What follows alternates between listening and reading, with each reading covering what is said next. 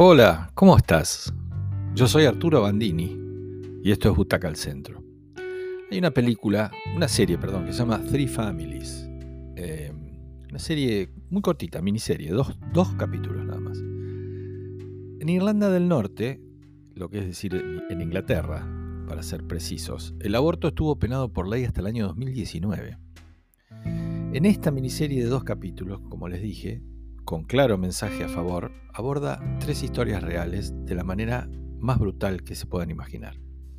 Son bien diferentes las historias, pero de alguna manera vinculadas por la restricción y la discusión sobre los derechos.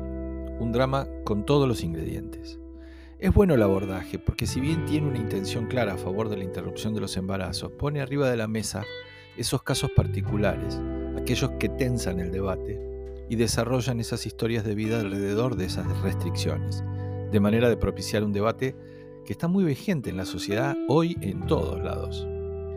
No se mete con cuestiones religiosas de manera directa, pero sí intervienen las, las reacciones sociales, la vergüenza ante los amigos, lo que se oculta y lo que se dice, y en algún caso, la historia de la madre que es procesada porque compró pastillas del día después para una hija adolescente, una discusión judicial que hasta hace poco estuvo muy vigente en ese país.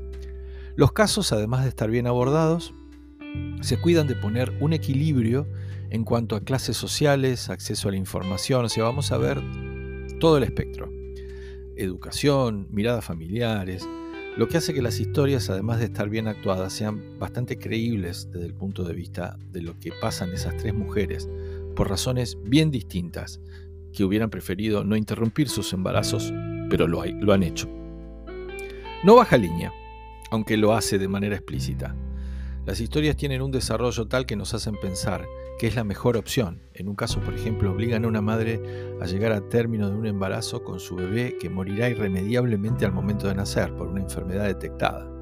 Entonces vamos a ver los últimos meses de esa mujer con ese cuadro. Es una mujer de clase alta, hecha por una actriz que solemos eh, solemos tratar muy bien en Butaca al Centro, que se llama Genevieve O'Reilly. También hay un aspecto social interesante y es la campaña que está como telón de fondo de la historia.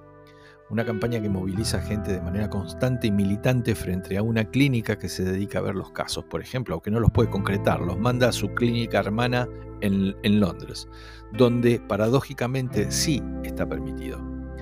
El telón de fondo de esa campaña está muy bien reflejado en la serie y es estrictamente cierto.